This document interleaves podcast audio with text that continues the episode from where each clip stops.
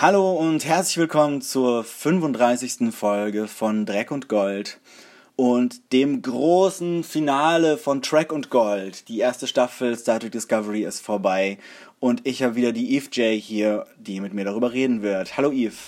Hallo Adrian, wir müssen reden. Wir müssen reden über das Finale von Star Trek Discovery. Wir hatten äh, letzte Woche mal kurz angekündigt, dass wir diese Woche auch noch über Altered Carbon, die neue Netflix-Serie, reden wollen. Aber ich glaube, das äh, Discovery-Finale gibt so viel her, dass wir dafür keine Zeit haben. Das heißt, das schieben wir auf die nächste Folge, die dann äh, kein spezifisches Star Trek-Thema haben wird, auf, die irgendwann in den nächsten paar Wochen kommt. Und reden heute nur ausführlich über das Star Trek Discovery-Finale Will You Take My Hand?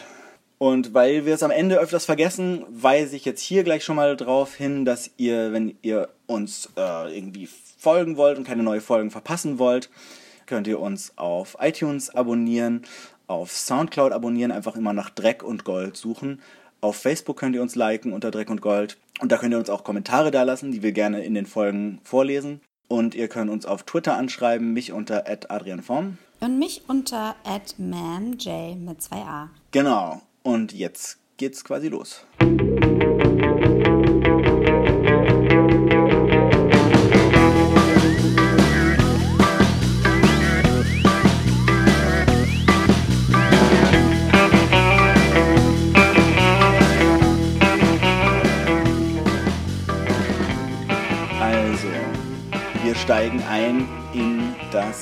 Unglaublich aufregende Finale von Star Trek Discovery.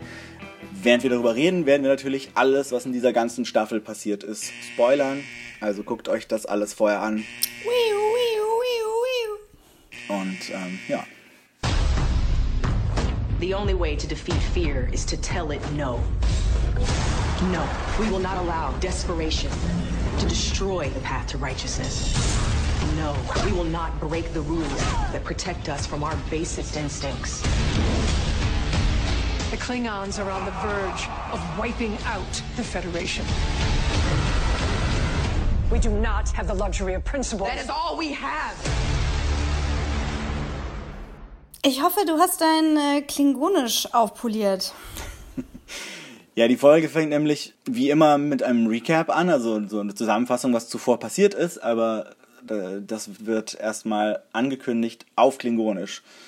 Das war zum ersten Mal und irgendwie ganz cool. Ja, weil ähm, offensichtlich stehen wir kurz von der klingonischen Eroberung der Erde. Ja. Hallo? Da können wir alle ja schon mal unsere klingonischen Wörterbücher rausholen. Zumindest sieht das Lorel so. Ja, genau, auf jeden Fall. Denn die klingonische Flotte ist schon im Sonnensystem, irgendwie kurz hinter Jupiter. Ich nehme mal an, dass das jetzt nicht in Echtzeit ist, weil wenn zum Anfang der Folge die klingonische Folge schon, äh, die klingonische Flotte schon kurz hinter Jupiter wäre, dann würde es keine 45 Minuten dauern, bis sie bei der Erde ist.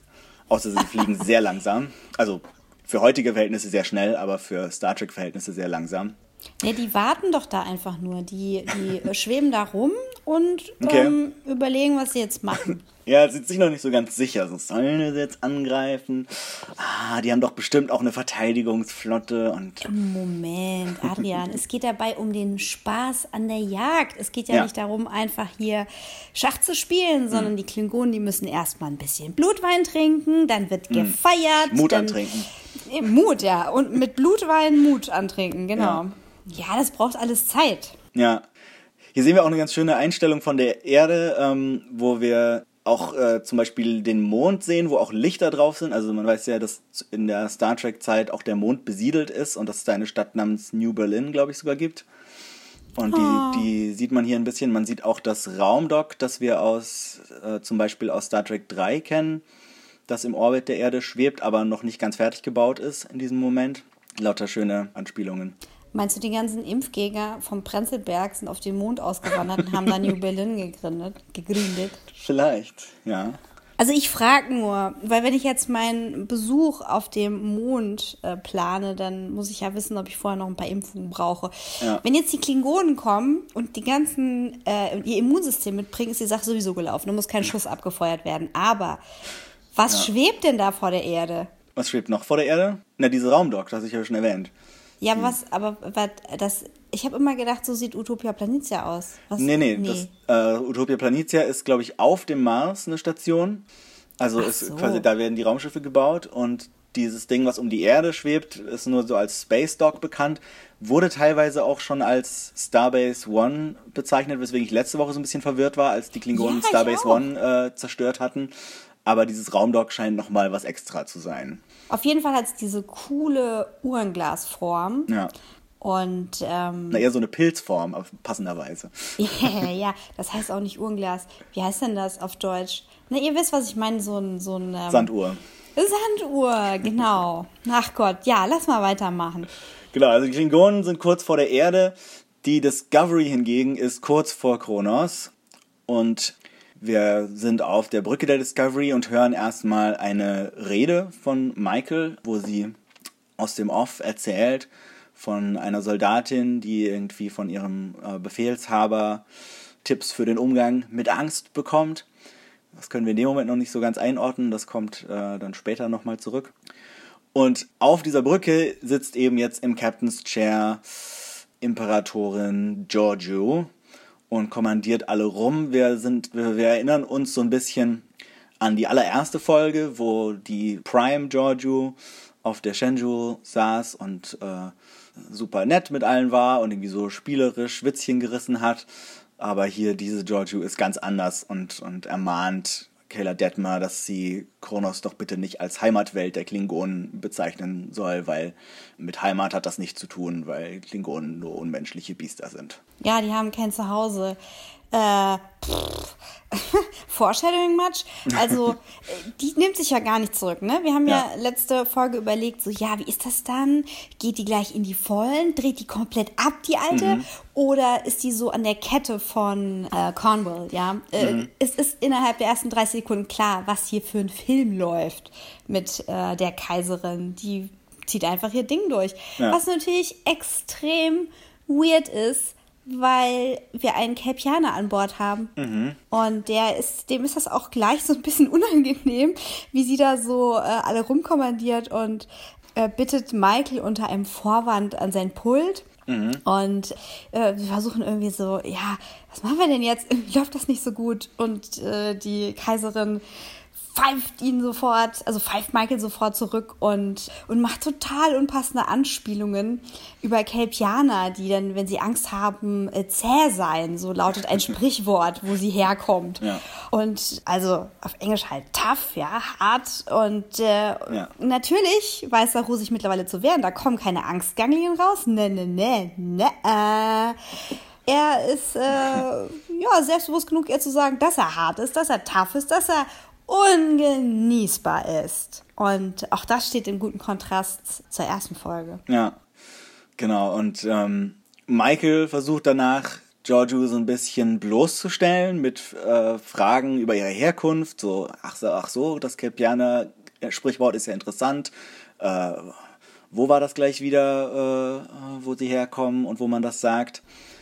Und sie weiß erstens, wo Giorgio herkommt, nämlich aus Malaysia. Das ist eine Bestätigung, dass Giorgio äh, auch aus Malaysia kommt, genau wie, wie die Schauspielerin Michelle Yeoh. Und sie geht mit Michael mal eben raus vor die Tür.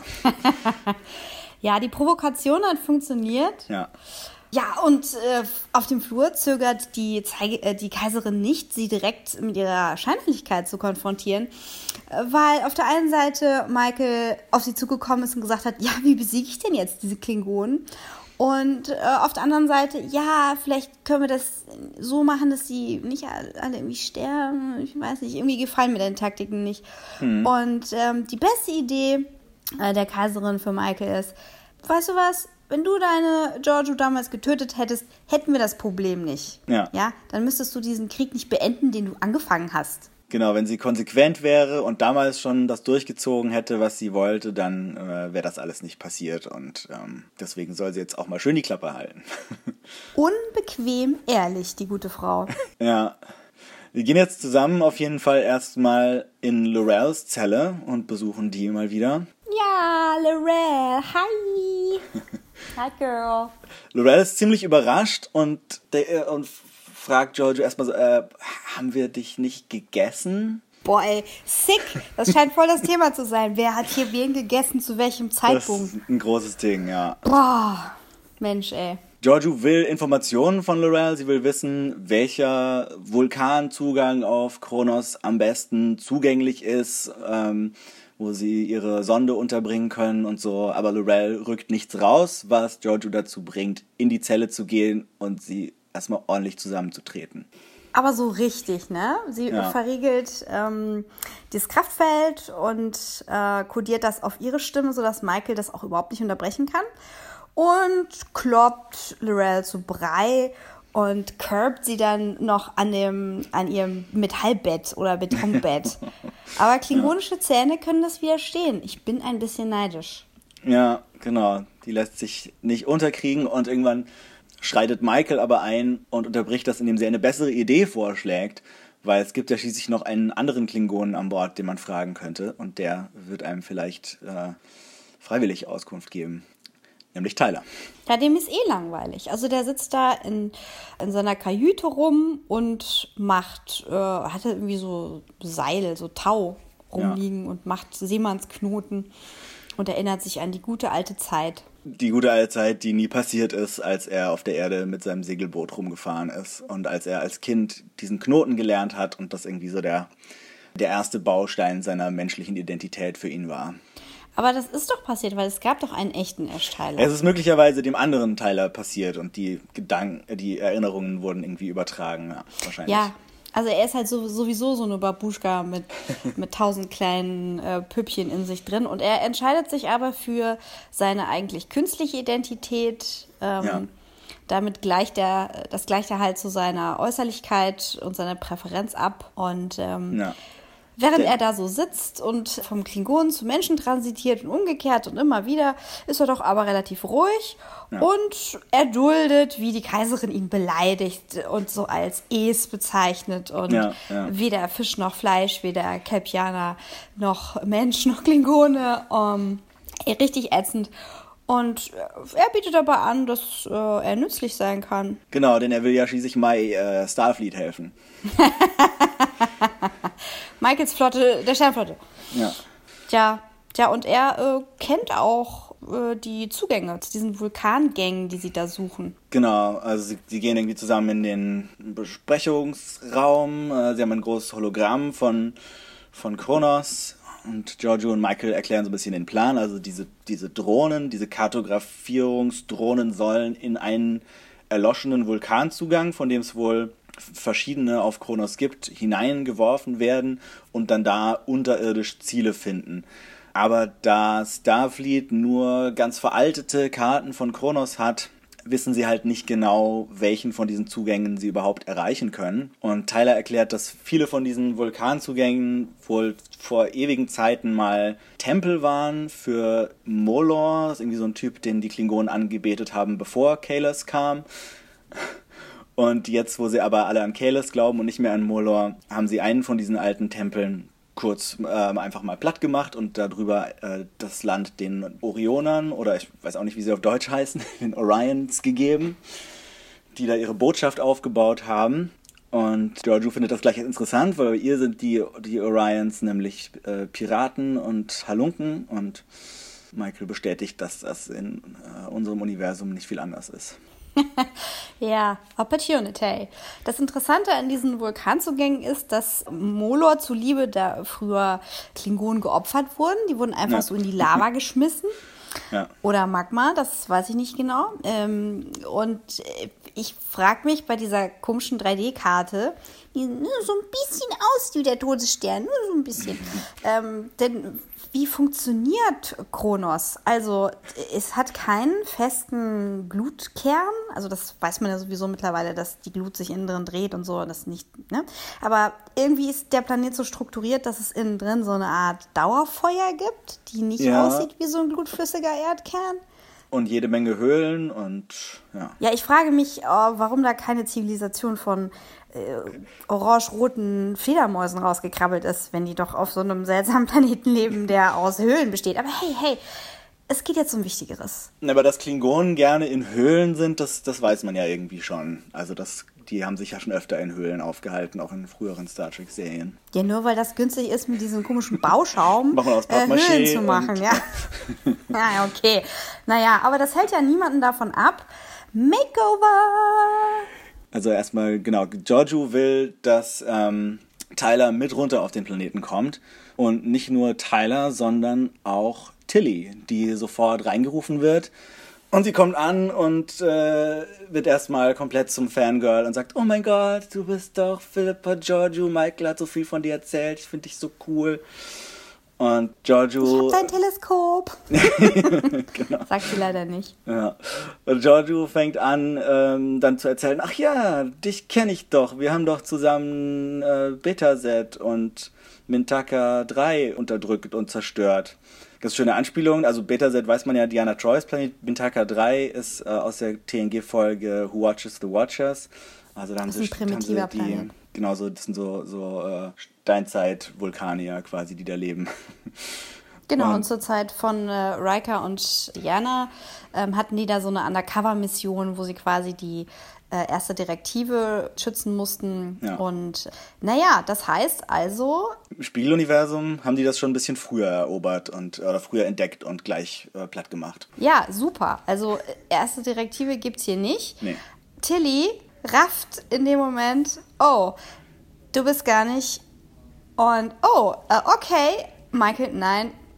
Tyler, nein. Und das Erste, was Tilly einfällt, ist, dass sie den terranischen Gruß der Kaiserin gegenüber macht, so, zu Befehl, Kaiserin. Und Michael so, oh, nein, nein, nein, lass das mal lieber. Was ist los mit dir? Don't do that. Das ist irgendwie, das ist ein ziemlich lustiger Moment. Also vielleicht sogar der lustigste Moment der Folge.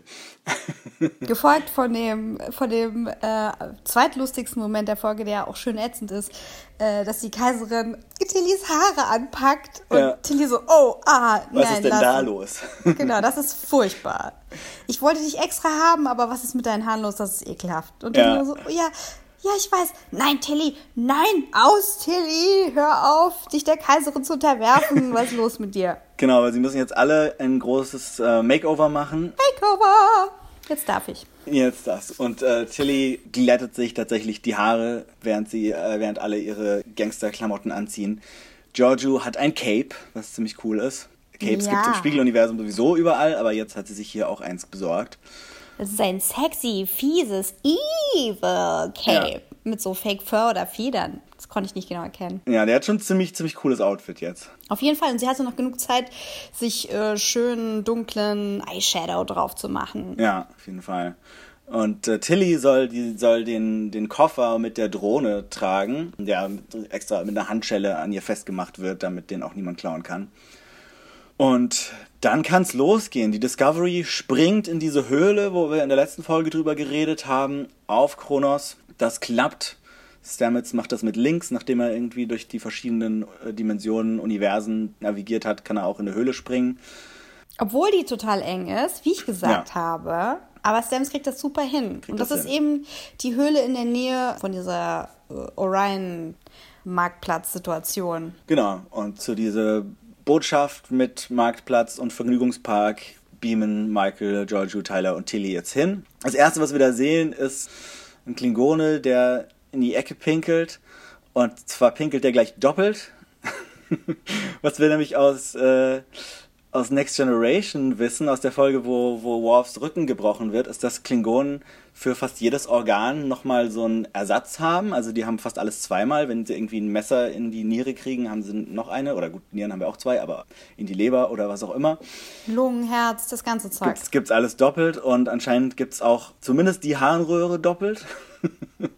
Adrian, ich habe so viele Fragen. Ich habe so viele Fragen an dieser Stelle. Aber wir haben keine Zeit. Ja, und pinkelt Tyler jetzt nur noch einfach. Ja. Ich verstehe es nicht. Ich verstehe es nicht. Oh mein Gott, es ist viel zu privat.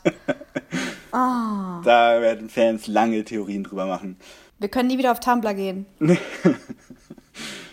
Ja, und wir gehen jetzt auf diesen Markt, der sich um diese Botschaft rum gebildet hat. Da gibt's lauter coole Stände. Es sieht wahnsinnig cool aus. Ich finde diese ganze Idee total großartig, dass, dass es auf dem, äh, auf der klingonischen Heimatwelt halt dann so ein Orion Town gibt, wo sich halt so die Kulturen mischen und so der Vergnügungspark äh, von einem anderen, von einer anderen Spezies betrieben wird. Botschaft, Zwinker, Zwinker. Ja, genau. Das ist übrigens Fanservice Town, wo wir uns da Das gerade ist aufhalten. total Fanservice Town. Wir sehen einen Essensstand, wo City Eels gebraten werden. Das sind diese kleinen Kriechtiere, die in ähm, Zorn des Khan in Chekhovs Ohr eingeflößt werden.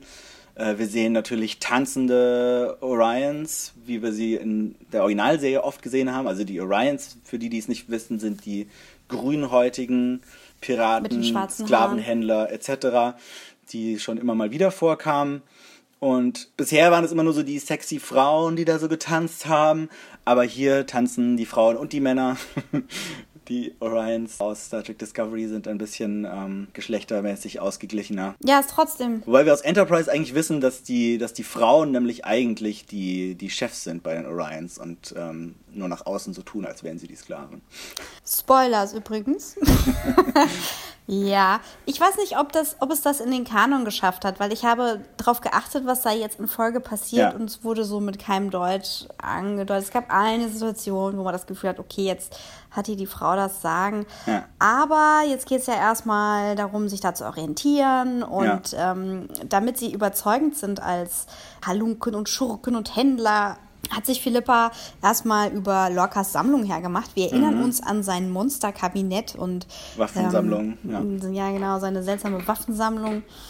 Ja, da hat sie sich was Cooles rausgesucht, nämlich so einen nausikanischen Phaser. Bing! Noch ein Fanservice-Punkt gesammelt. Ja, müsst ihr jetzt, müsst, müsst ihr was zu sagen.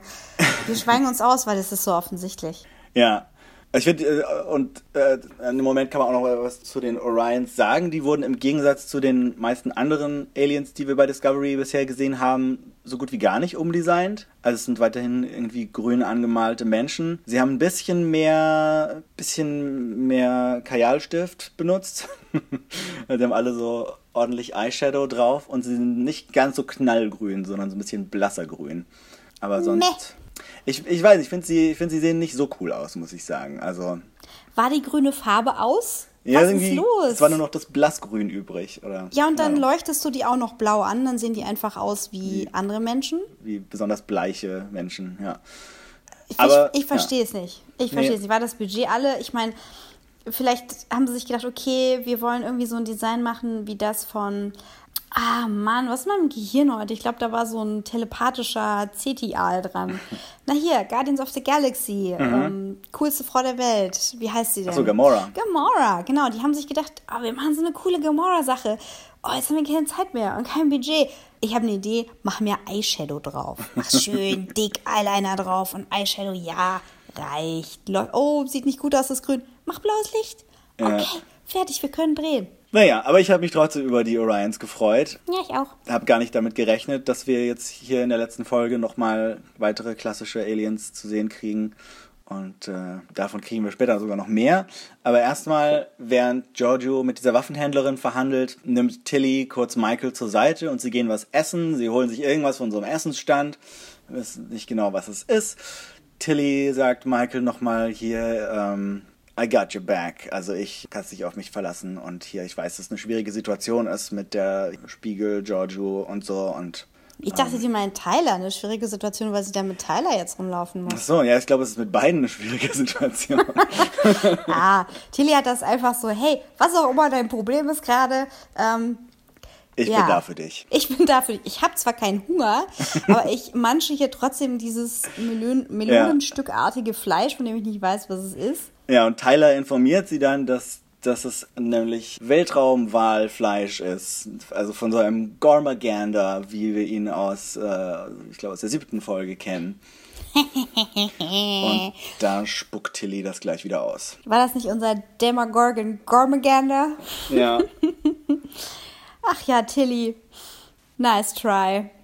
Ja, und äh, Tillys ähm, Aufenthalt außerhalb jeglicher Komfortzonen geht weiter. Denn äh, die Kaiserin schleift unsere lustige Reisegruppe jetzt in so einen Stripclub. Ja. und äh, teilt so ein paar äh, Währungseinheiten aus. So, hier, Kinder, Kauft euch was Schönes. Verteilt euch. Verteilt euch. Ja, also vielleicht war es auch so, sie hat, sie hat äh, Tyler und Michael gesehen, wie die, ich sag jetzt mal frisch getrennten, die haben Ja. noch andere Probleme, aber sie sind auch frisch getrennt, in diesem Stripclub stehen und so mm, unangenehm. Und Ja. dann hat sich die Kaiserin gedacht, boah, das geht mir jetzt voll auf die Nüsse. Ich schick die weg, weil geht gar nicht. Denn die heuert sich erstmal zwei ähm, Tänzer an, ein Mann, eine Frau, und äh, hat auch wohl ein bisschen mehr vor, denn sie möchte ein bisschen Me-Time haben.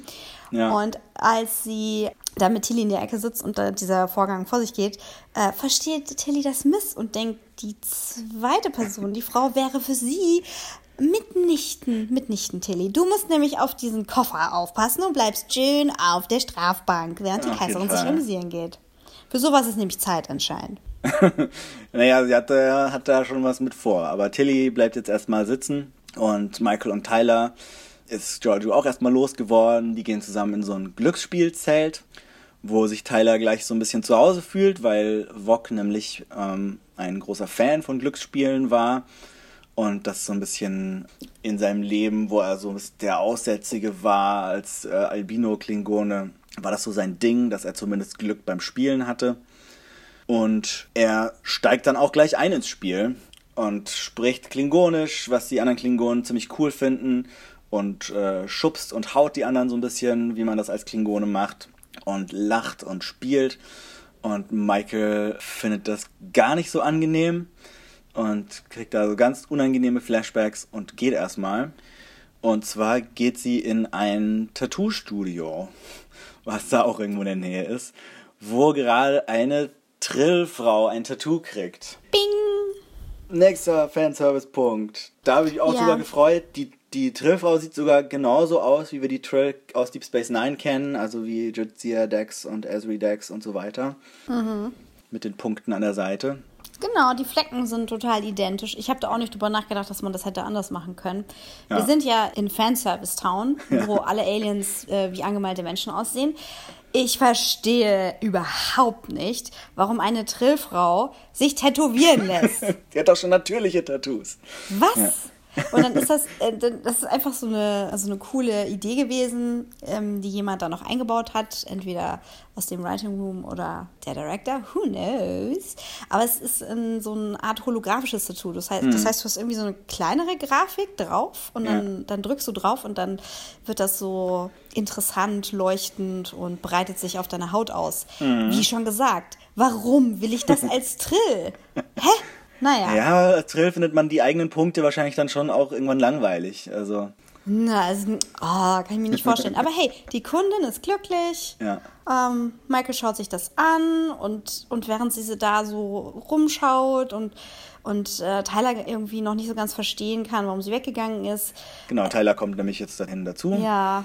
Ja, sie beobachtet halt so die Leute und, und meint, dass ich sehe hier eigentlich nur Menschen, die normal leben, ob jetzt Klingonen oder andere, also sie meint Humanoide in dem Moment, die führen ein normales Leben und daran kann sie erstmal nichts Schlechtes finden. Aber warum sie weggegangen ist, ähm, warum sie das Glücksspielzelt verlassen hat, will sie ihm dann trotzdem erzählen. Ja, genau. Also eigentlich erzählt sie halt zuerst, dass dieses Lachen und äh, Rumraufen im Glücksspielzelt sie an die Klingonen ähm, erinnert, die ihre Eltern getötet haben und andere schlimme Dinge mit ihren Eltern gemacht haben. Was sie als kleines Kind, die sich irgendwie in einem Schrank versteckt hat, miterleben musste. Und dafür hat sie dann obendrein auch noch Schuldgefühle, weil sie ihre Eltern überredet hat, überhaupt dort an dieser Station zu bleiben, die angegriffen wurde. Und das geht ihr ganz übel und Tyler versteht dann natürlich, warum sie alle Klingonen hassen würde, aber wie du gerade schon gesagt hast, sie, sie hasst die Klingonen gar nicht unbedingt, sondern sieht halt hier, dass das auch ein Leben ist.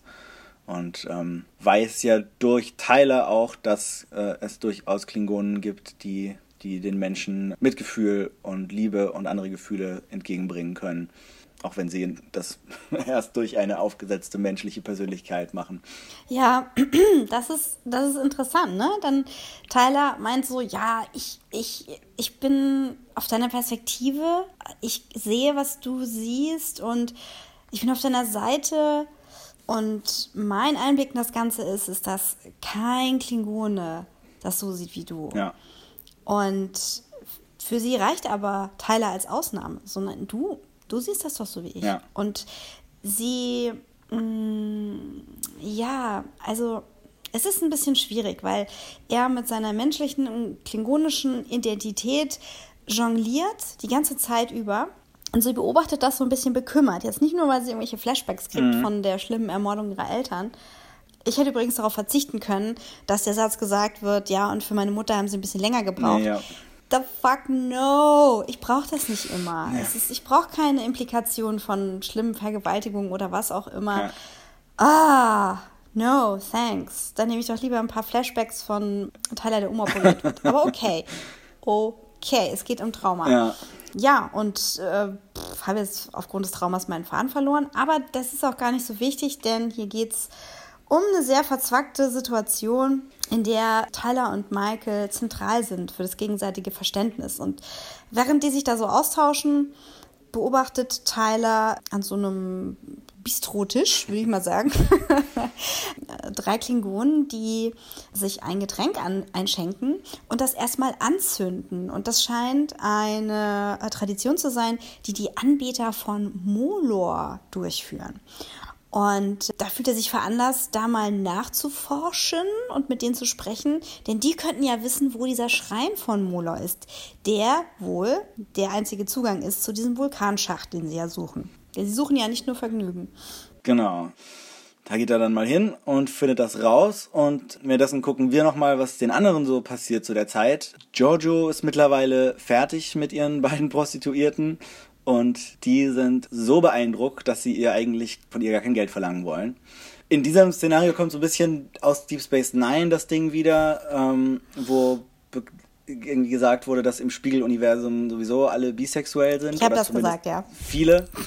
Das ist, das ist einer meiner Kritikpunkte. Wenn du aus dem Spieluniversum Ja. kommst, bist du mindestens böse und Maximum bisexuell. Wenn du es nicht schaffst, Weil- böse zu sein, bist du immerhin bisexuell. Ja, das ist äh, zwar irgendwie so als Anspielung ganz nett, aber von der von diesem Zusammenfluss aus böse und bisexuell ist natürlich irgendwie, das ist natürlich nicht so geil. Nein, das ist überhaupt nicht geil und das ist total langweilig. Diese ganze Szene ist total langweilig und überflüssig. Und dieser Austausch, dass die beiden äh, Exotic Dancer slash Prostitutes zu der Kaiserin sagen, oh mein Gott, du warst so gut. Wir haben so viel Wir haben so viel gelernt von dir. Was? Was? Nein, hat doch auf damit. I am evil and sexually active. Ja, okay, wenn du in sexuellen Praktiken versiert bist, bist du automatisch evil im Umkehrschluss. Ach, hört mir doch auf damit. Aber gut, die Kaiserin hat sowieso was anderes vor, ähm, um da die Rechnung zu begleichen und bedroht Ja. die beiden mit ihrem Messer und beginnt mit ihrer Befragung. Genau, denn sie möchte auf diesem Weg herausfinden, wo dieser Schrein denn ist. Tilly währenddessen sitzt in diesem Vorraum von dem Club und trifft da ein für Star Trek-Fans sehr bekanntes Gesicht, nämlich Clint Howard mit, grün, mit grüner Bemalung. Clint Howard ähm, hat als kleines Kind in der Originalserienfolge The Corbomite Maneuver mitgespielt. Wo er so ein kleinwüchsiger Außerirdischer war, der immer so, so eine Bohle getrunken hat, die Trania. Und äh, das war ziemlich cool. Und der ist bis heute immer noch als Charakterdarsteller in Hollywood aktiv. Man sieht den in diversen Filmen und Serien. Und der war auch sogar bei je einer Folge von Deep Space Nine und Enterprise nochmal dabei. Und jetzt ist er auch bei Discovery dabei als orionischer Drogendealer. Es steht sogar so auf dem Tisch so eine Bohle. Also äh, hat er vielleicht sogar auch hier sein Trania mitgebracht. Ach so, verstehe. Ja, aber was er Tilly anbietet, ist keine Bohle, sondern, sondern irgendwie so ein Rauch, den sie jetzt einatmen soll. Und sie will nicht unhöflich sein und nimmt mal einen Zug und fällt prompt in Ohnmacht. Ah, Tilly. Ja, meinst du, es wirkt schon? Boots weg. Oh, Tilly. You're too real. Also ich muss mal sagen, Mary Wiseman hat, hat irre gutes komödiantisches Timing. Die schafft irgendwie in jeder Szene einen guten Witz unterzubringen. Auf jeden Fall. I feel you, Tilly. Ja, sie hat erst mal versucht, so mit ihrer, ähm, mit ihrer Special Needs Allergienummer zu kommen. So, nein, ah, meine Luftröhre ist ein bisschen Ganz, ganz kleiner. enge ja, es ist eine komische Sache, aber oh, ich werde rausgeschmissen. Ja, komm, hier, mach das Ding auf. Ich nehme eine Nase. Wuhu. Ach ja. Ja. Ja, und äh, sie fällt in Ohnmacht, aber wacht dann wenig später auf, während der äh, Waffenhändler, also ein Waffenhändler, Drogenhändler. Drogenhändler, während der Drogen, wer weiß, vielleicht nein, ist er noch Freelancer. Der hat, hat bestimmt noch mehr im Angebot. bestimmt mehr Angebot, unter anderem dran, ja. Ähm, und er versucht halt irgendwie mit so einer, mit so einer Lasersäge äh, die Handschelle von ihrem Arm abzusägen. Und ähm, das ist eine schöne Sache, zu der man aufwacht. ja, genau. Und, und sie so, hey, was machst du da? Er so, "Ah, was hast du erwartet? Du bist eingeschlafen und ich bin O- Oriona. Ja. Rape-Jokes. Na, na, na, na, na. Naja, Ja. okay, von mir aus. War trotzdem lustig. Und ähm, sie wacht so auf, äh, sie, sie, sie schmatzt so rum, meint so, äh, also das, was wir geraucht haben, schmeckt irgendwie so nach Dreck und Gold. Nein, das hat sie nicht gesagt. Es schmeckt so nach, äh, so nach Dreck Schwefel und und- Schwefel und Asche. Und er so, ja, na klar, wir haben ja auch Vulkandämpfe geraucht. Und sie so, was? Ja, hä? Aber die Vulkane sind doch inaktiv. Nö, nö, die brennen noch, kein Problem. Und dann wacht sie so richtig auf und meint, äh, Moment, Moment. Und dann geht's ganz schnell in ihrer Birne. Gib mir mal die Lasersäge. Genau, gib mal die Lasersäge, macht den Koffer auf, sieht, dass es äh, keine Drohne ist, sondern wie erwartet, seien wir mal ehrlich, das wussten wir doch, es ist eine Bombe. Das teilt sie dann ganz schnell Michael mit und während sie noch erklären kann, sie ist dann noch ein bisschen äh, auf Droge, ach, ich bin high, ich erkläre Ja. dir das jetzt aber trotzdem, kommt die Kaiserin und schlägt sie K.O. Und nimmt die Bombe Nimmt mit. die Bombe mit, natürlich. Tilly trifft dann, glaube ich, Michael und Tyler wieder und erklärt, dass diese Bombe, wenn man die äh, in den Vulkan schmeißt, eben nicht nur so ein bisschen Schaden anrichten würde, sondern den ganzen Planeten auslöschen würde. Also irgendwie alle Kontinente pulverisiert. Und das wäre natürlich nicht so gut. Michael ruft erstmal Saru an, aber der meint, dass sie von der Discovery aus weder Giorgio noch die Bombe rausbeamen können, weil irgendwie dieser Schrein aus einem besonderen Gestein besteht, wo man nicht durchbeamen kann. Und dann sehen wir auch gleich schon die Explosion des Planeten. Kronos ist kaputt. Tschüss. Aber es war nur eine Simulation mau. auf dem Bildschirm der Discovery. Und äh, Michael ist jetzt auf der Brücke der Discovery und konfrontiert zusammen mit Saru Cornwall, die per Hologramm da ist. Und Cornwall verteidigt aber ihre Vorgehensweise und argumentiert, dass sie sich Prinzipien nicht leisten können. Prinzipien sind in der schlimmen Situation, in der sie sich befinden, reiner Luxus. Aber Michael besteht darauf, dass Prinzipien alles sind, was sie haben, weil wenn sie die nicht haben, was sind sie dann noch? Ja, und sie hat da die beste Perspektive drauf, denn sie hat sich vor etwa einem Jahr genau falsch herum entschieden. Sie war diejenige, Ja. die sagte, nein, nein, nein, nein, nein, die Prinzipien der Sternenflotte sind hier nicht anzuwenden. Wir müssen die Klingonen präventiv angreifen. Sie war Ja. diejenige, die aus diesen Gründen gemeutert hat und jetzt sind die Rollen vertauscht. Cornwall ist die, die Michaels Perspektive hat und Michael ist die, die plötzlich und wahrscheinlich gerade, weil sie im Spiegeluniversum war, die Prinzipien der Sternenflotte hochhält Ja. und ähm, fragt, ob jetzt der passende Zeitpunkt ist, nochmal eine Meuterei einzuleiten oder ob es doch so geht. Genau, muss, wir jetzt schon, muss ich jetzt schon wieder meutern hier. Aber diesmal steht nicht die ganze Brückencrew gegen sie, sondern sie stehen alle auf und unterstützen sie und äh, rufen We are Spot, äh, Starfleet und alle sind auf ihrer Seite und unterstützen ihre, ihren Aufstand und dann sieht das wohl auch Cornwall ein. Jedenfalls springen wir gleich rüber in den Schrein auf Kronos, wo Giorgio gerade dabei ist, die Aktivität von ihrer Bombensonde zu überwachen. Michael kommt dazu, überrascht sie und bittet sie doch bitte aufzuhören. Oder fordert sie auf, aufzuhören. Sie kriegt auch trotzdem ihren Freispruch, ihre, ihre Begnadigung. Aber Giorgio ist nicht so leicht überzeugt und äh, hat eine andere Idee. Sie bietet Michael nämlich an, doch einfach mit ihr mitzukommen, auf ihre Seite zu kommen. Äh, jetzt, wo sie hier den, äh, diesen Detonator haben und die Bombe im Kern von Kronos, können sie sowohl die Föderation als auch die Klingonen erpressen und alles kriegen, was sie wollen. Und das wäre doch eigentlich schön. ja, und Michael meint dann so, ja, nee, ähm, das kannst du machen. Ähm, aber ja. dann musst du mich schon töten. Und ähm, dann hat sich das mit deinem Freispruch. Dann kannst du durch die ganze Galaxie gejagt werden. Und das ist der Punkt, wo sich George überlegt, ach, ist dieses Machtspielchen es wirklich wert oder schmeiße ich diese Sache hin und bin frei? Also nicht. Ja, und vor allem, also ich habe den Eindruck gekriegt, dass so der entscheidende Punkt war, dass sie, dass sie tatsächlich Michael nicht töten wollte.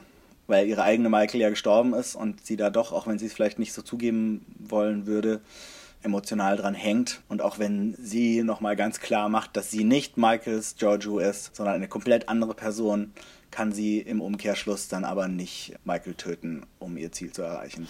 Ja, ich glaube, das war, das war so die Entscheidung der Mutter, die sagt, okay, dann räumst du dein Zimmer halt nicht auf. Du kannst jetzt aufhören, die Luft anzuhalten. Zwinker, zwinker. Ich glaube, das war ihr einfach so ein bisschen zu kindisch und ja. nachdem halt der Auftrag von Cornwall ausgesetzt ist, sie den Freispruch in der Hand hat und Michael überzeugende ja. Argumente präsentiert hat, fragt sie, ja, okay, was soll ich jetzt mit dem Detonator machen? Soll ich das auf dich umprogrammieren? Oh, willst du den jetzt irgendwie ausmachen oder was? Und Michael hat aber eine andere Idee. Und äh, in der Kammer nebendran warten auch schon die Akteure der nächsten Szene, nämlich Lorel und Ash Tyler. Genau, Michael teilt Lorel jetzt mit, dass die Klingonen im Grunde besiegt sind, weil sie haben eine Bombe in ihrem Planeten und können sie jederzeit auslöschen. Und das ist ja wohl ein überzeugendes Argument, um den Krieg aufzuhören. Lorel weiß erstmal nicht so ganz, was, warum sie ihr das erzählt, ob sie nur damit angeben will, ob sie äh, sich über sie lustig machen will, aber nein, Lorel kriegt den Detonator jetzt auf sie übertragen und Tyler hilft mit, sie zu überzeugen, dass sie diejenige ist, die die Verantwortung übernehmen muss, äh, und die Führung über das Klingonische Reich annehmen muss und die klingonischen Häuser vereinen muss und damit äh, Tekufmas Vision erst so richtig zur Erfüllung zu bringen. Ich akzeptiere an dieser Stelle die Krone für die Königin der Vorhersagen. danke, danke. Stimmt, ja, ja, genau. Das war deine Vorhersage, dass, dass Lorel die neue Chefin der Klingonen wird und du hattest tatsächlich recht. Ja. Ähm, da war natürlich der Wunsch der Vater des Gedanken, aber ja. es ähm, ja, komm, das war die beste und geilste Lösung. Lorel aus den Schatten. Der Fackelträger motiviert sie mit dem Spruch von ähm, Vogue jetzt ins Licht zu treten. Ihre Zeit ist gekommen und er gibt ihr zu verstehen, ja. dass die Ideale von Tekufma noch nicht gestorben sind. Ihre Zeit wird ja. kommen. Ich muss sagen, dass ich das dass ich das von der Idee her total cool finde, dass wir hier den Krieg vermeiden, indem wir halt, es wird ja, sie werden ja nicht mal wirklich erpresst, sondern sie gibt tatsächlich einer Klingonin diese Macht in die Hand. Also es ist nicht die Föderation, die die Klingonen erpresst, sondern es, äh, sie nehmen diesen Krieg als äußeren Konflikt und machen ihn zu einem inneren Konflikt unter den Klingonen. Das finde ich total schön. Ich, ich hätte glaube ich, gut gefunden, wenn man sich, also wenn, wenn Michael sich noch ein bisschen mehr vorher mit Lorel beschäftigt hätte. Stimmt, die weiß überhaupt nicht, ob die taugt. Die, die kennen sich eigentlich gar nicht so richtig bisher, die beiden. Ich meine, vielleicht hat Cornwall das vorgeschlagen, die kennt Lorel ein bisschen besser. Ja, glaube ich. Aber trotzdem hat man so das Gefühl, okay, das ist ein ziemlich großes Risiko, jetzt hier diesen Detonator der Klingonin, die du kaum kennst, in die Hand zu drücken und dann davon auszugehen, dass es der gelingen wird, das Klingonische Reich zu vereinigen und dass sie tatsächlich äh, so willensstark ist, diesen Detonator halt aufzubewahren und zu bewachen und äh, ja, also das hm. ging mir ein bisschen zu einfach, obwohl ich das Prinzip sehr gut finde. Also wenn ich dir die Soap-Version davon geben darf. Ja. Lorel, ja, du Menschlein, Lorel, ich kenne dich überhaupt nicht. Ich will dir das Schicksal über die Klingonen in die Hand geben. Aber ich weiß nicht, ob ich dir trauen kann. Menschlein, Menschlein, ich habe dir den Mann gegeben, den du liebst. Was brauchst du noch von mir? Oh, Lorel, Lorel, du hast recht. Du hast recht. Beide blicken zu Tyler. Tyler blickt hilflos zu beiden zurück. Sie sehen sich an, sie lächeln. Sie hatten beide Sex mit Tyler. Es war schön. Sie wissen, worüber sie reden Oh, ähm, bevor wir beide rot werden, hier ist übrigens der Detonator. Viel Spaß mit deinem Königreich. Ja, das ist die Soap-Version. Genau. Ich hoffe, es hat euch gefallen. Und wenn dieser Deal gemacht wird, oder nachdem dieser Deal abgeschlossen ist, macht sich Giorgio vom Acker. Denn die hat jetzt ihren Freispruch und hat vielleicht auch noch ein paar von den klingonischen Credits übrig und macht sich jetzt ein schönes Leben. Ja, nicht, nicht bevor Michael ihr nochmal mitgibt, hey, sei brav. Ich möchte nichts Schlimmes von dir hören. Genau, ich will nichts Schlimmes von dir hören. Und, äh, und die Kaiserin so, wieso? Kommst du mir dann hinterher und jagst mich? Und Michael, es wäre schön, wenn wir die Situation vermeiden könnten. Und Aber wir wissen Ja. äh, als Publikum in dem Moment schon, dass wir diese Situation nicht vermeiden können und die höchstwahrscheinlich irgendwann in der zweiten Staffel passieren wird. ich finde diese Situation seltsam, viel erotischer als die Szene mit den Orianern. Und es ist, es ist total weird, weil es ist so, Mom, come on, be good. Don't make me, child. Also es ist wirklich, wir können nie wieder auf Tumblr. It's not happening. Ach ja, aber die Romanze ist noch nicht vorbei. Denn während die Situation in ähm, diesem Schrein jetzt sich auflöst, ziehen Michael und Tyler sich zurück und gehen erstmal draußen in so eine Shadowrun-mäßige Seitengasse und erholen sich von der Anspannung. Und es ist Time für ein bisschen Real Talk. Denn Tyler hat eine schockierende Nachricht. Er hat sich entschieden, mit Laurel mitzugehen. In der Föderation ist kein Platz mehr für ihn und bei den Klingonen auch nicht so richtig, aber irgendwie glaubt er, dass er da was Gutes machen kann, wenn er Laurel hilft. Und ähm, gesteht Michael aber erneut seine Liebe und sagt, dass sie ihn quasi gerettet hat, dass ohne, ohne sie wäre das alles, also wäre er nicht der geworden oder geblieben, der er ist. Und zur Verabschiedung gibt's eine Umarmung und einen Kuss und Michael kriegt seinen Lieblingsknoten. Oh mein Gott, das hört sich sehr anzüglich an. I get it, you have a boat. I'm on a boat, Michael. I get it. You're on a boat. Also, you're not a fucking human. You're a Klingon. I know. That's why I'm going. Das waren die Cutscenes. Äh, es, war, es war wirklich sehr romantisch, muss ich sagen. Es war sehr romantisch. Und besonders Ja. dieser Moment. Also eine, echt eine schöne Szene auch, finde ich. Ja, und dieser Moment, wo sie sich geküsst haben und er gibt ihr nochmal so ein Headbutt mit so ein, so ein, bisschen wie wenn man so, wie so ein Kätzchen, das den Kopf in die Hand kuschelt und so butscht er so ihren Kopf an. Das ist, Das ist vielleicht noch ein klingonisches Ding. wer weiß, aber es ist auf jeden Fall super süß und ähm, dass er ihr noch so mitgegeben hat, dass, dass sie zwar so viel mitgemacht hat, gerade mit den Klingonen, und trotzdem immer noch fähig ist zu lieben, dass das einfach das Ding ist, was jetzt die Welt heilen wird. Das ist so prophetisch und aber auch äh, so klein, wie es groß ist. Denn auch wenn das jetzt, wenn dieser Krieg, dieser, dieser Grund, also der war ja schon im Gange, also wenn diese, äh, diese Friedenstaktik sozusagen jetzt im Kleinen entschieden wurde und dieses Symbol der Liebe zwischen zwei verfeindeten Rassen auch im Kleinen entschieden wurde, ist doch eine sehr, sehr große Message. Sie muss jetzt nur in die Galaxie hinausgetragen werden und das kann natürlich dauern. Das stimmt. Aber um erstmal den Anfang zu machen, muss Laurel jetzt vor den ganzen Klingonen-Anführern sprechen und denen mitteilen, was Sache ist. Und sie schwingt da ihre Rede und sagt ihnen eben, sie müssen sich jetzt vereinigen oder untergehen. Und die nehmen sie aber nicht so richtig ernst und lachen sie aus, wenn sie irgendwie so da rumsteht und ihre Rede schwingt und keiner weiß, wer sie ist. Aber das Lachen bleibt ihnen schnell im Hals stecken, als sie ihr Detonator-iPad rausholt, mit dem sie jederzeit den Planeten auslöschen kann. Ich da mir gedacht, ich hoffe mal, dass diese Bombe so eine Art Deadman-Switch hat.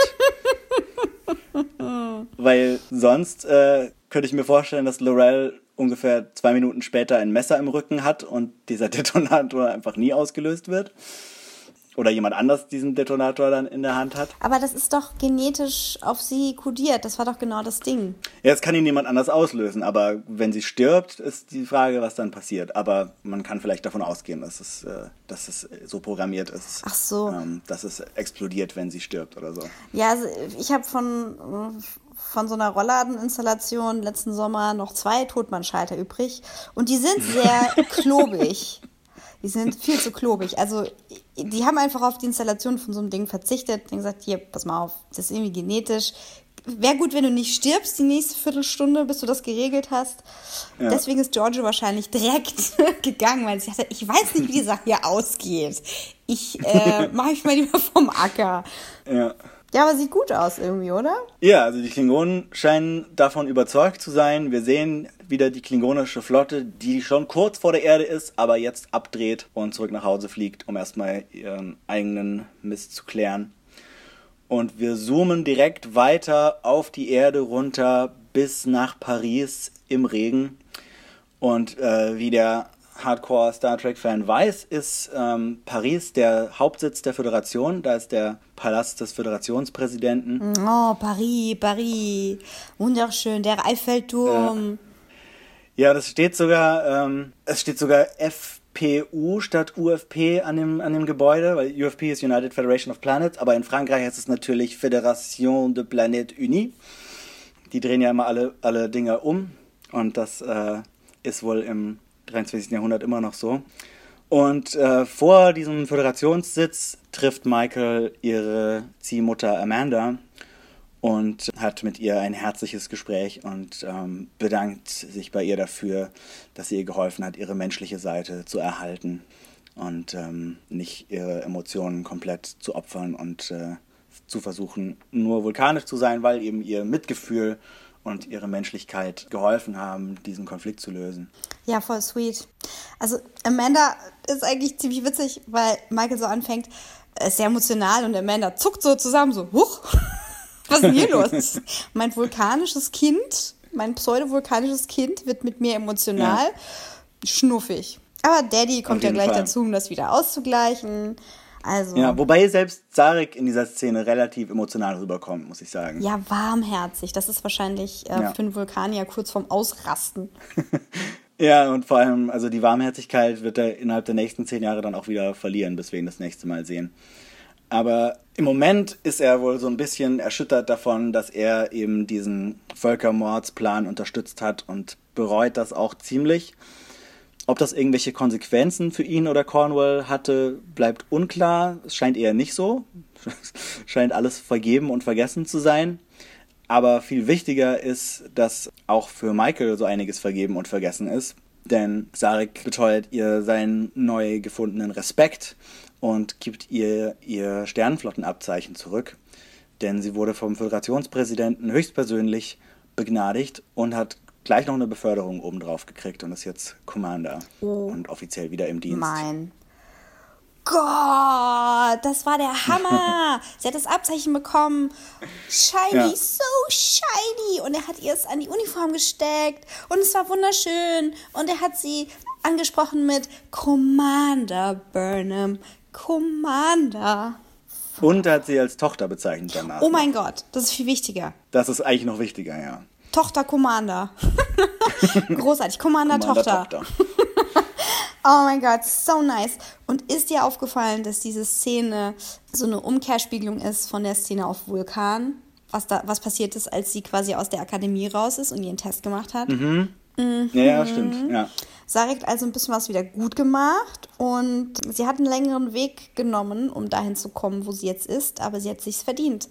Sie hat Opfer bringen müssen, sie hat sich verändert. Sie ist nicht als kühle vulkanische Version in die Akademie gegangen, sondern sie ist jetzt in Kontakt mit ihrer Menschlichkeit, mit, mit ihrer Identität und ähm, kann jetzt ein neues Leben beginnen, zusammen mit einer supergeilen Crew. Ja. Und zusammen mit dieser Crew steht sie jetzt auch vor einer riesigen Föderationsversammlung und hält da eine Rede, was nämlich diese Rede war, die wir ganz am Anfang schon gehört haben, wo es um die Soldatin und die Angst ging und die Angst, die man besiegen muss, indem man ihr sagt Nein. Und äh, sie redet auch noch mal ein bisschen von den Werten der Föderation und das ist alles äh, sehr schön und sehr Star Trek und die ganze Discovery Crew ist da und alle kriegen Medaillen und alle kriegen Beförderungen. Tilly ist jetzt ein Ensign und äh, im Kommandotraining und Saru ist auch Commander und ähm, Stamets ist Lieutenant Commander. Commander für alle! Du bist Commander, du bist Commander, du bist Commander. Du genau. ja. Dieser Saal sieht tatsächlich so ein bisschen so aus wie, wie der Saal, wo, wo Archer ganz am Ende von Enterprise die Rede zur Gründung der Föderation gehalten hat. Ich weiß nicht, ob es der gleiche ist oder ob es der gleiche sein soll. Jede Wette. Nochmal ein schöner, schöner Callback. Das ist auf jeden Fall der gleiche Saal.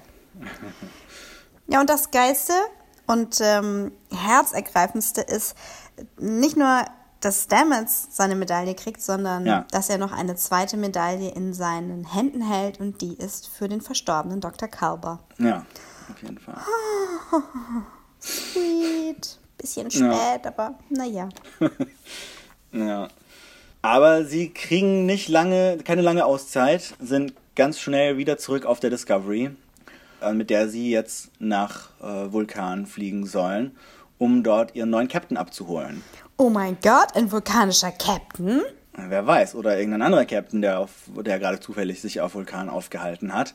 Sarek ist auch dabei, der hat vor, vorher schon angekündigt, dass er noch eine Mitfahrgelegenheit nach Vulkan sucht und deswegen einfach mal mitkommt.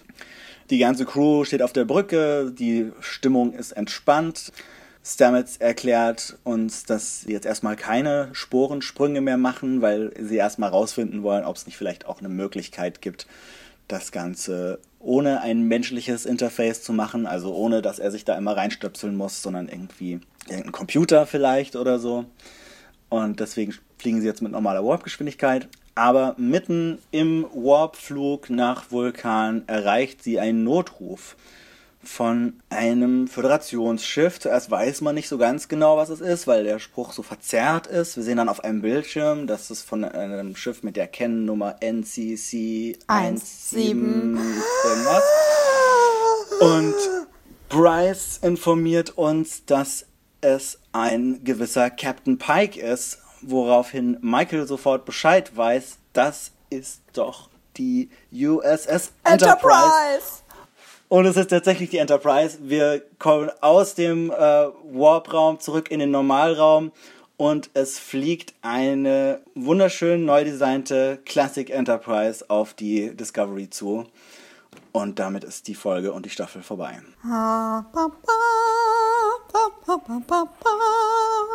Genau, und ganz zum Ende kommt nochmal der klassische Theme-Song von der Originalserie, die Titelmelodie. Auch nochmal ein schöner Moment. Nur weil ja alle mit Erektionen und harten Nippeln da sitzen, brauchen sie extrem jetzt halt auch noch die Unterstützung durch die Musik, um den Moment länger auszukosten. Ja, es ist die Enterprise Babies. Und sie hatte ein Makeover bekommen. Jeder hat ein Makeover Ja. bekommen. Commander, Commander, Makeover, Makeover. Für dich ein Orion Slave Girl. Für dich ein Orion Slave Girl. Wunderschön. Aber es ist ein, es ist ein relativ subtiles Makeover. Also die Enterprise, sie ist nicht so stark verändert wie jetzt in den J.J. Abrams Kinofilmen, sondern sie sieht eigentlich wirklich sehr ähnlich aus wie die alte Enterprise.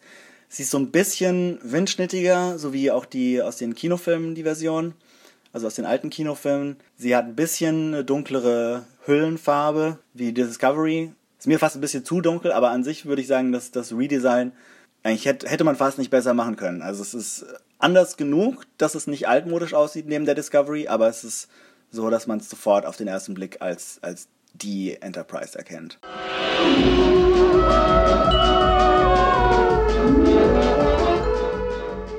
Also, das war die letzte Folge und das war die Staffel.